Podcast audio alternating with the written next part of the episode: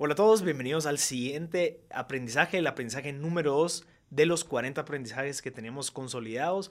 Ustedes van a poder visitar y poder leer y profundizar en esos aprendizajes en mb.gt. Este aprendizaje es algo bastante interesante y es tomar decisiones es difícil, pero una mala decisión es mejor o más importante que no tomar decisiones.